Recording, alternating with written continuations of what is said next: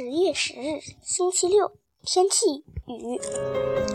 一大早，我起了床，吃过早饭，我和爸爸就赶往工程大学礼堂。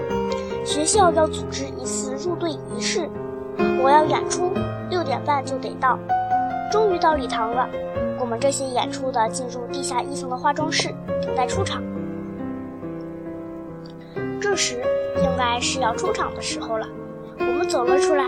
好像有一只小兔子在我心里跳来跳去，好紧张！老师来了，给我们排队形，我排到了第一个。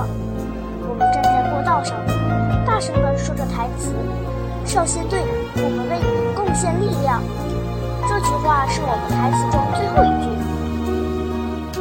演出之后，张正妈妈要带领我们去看演出。一楼已经坐满了，我们去二楼居高临下，看得很清楚。书法展示、武术表演等节目都很精彩，但我没有看到新队员带红领巾这个环节，感到很。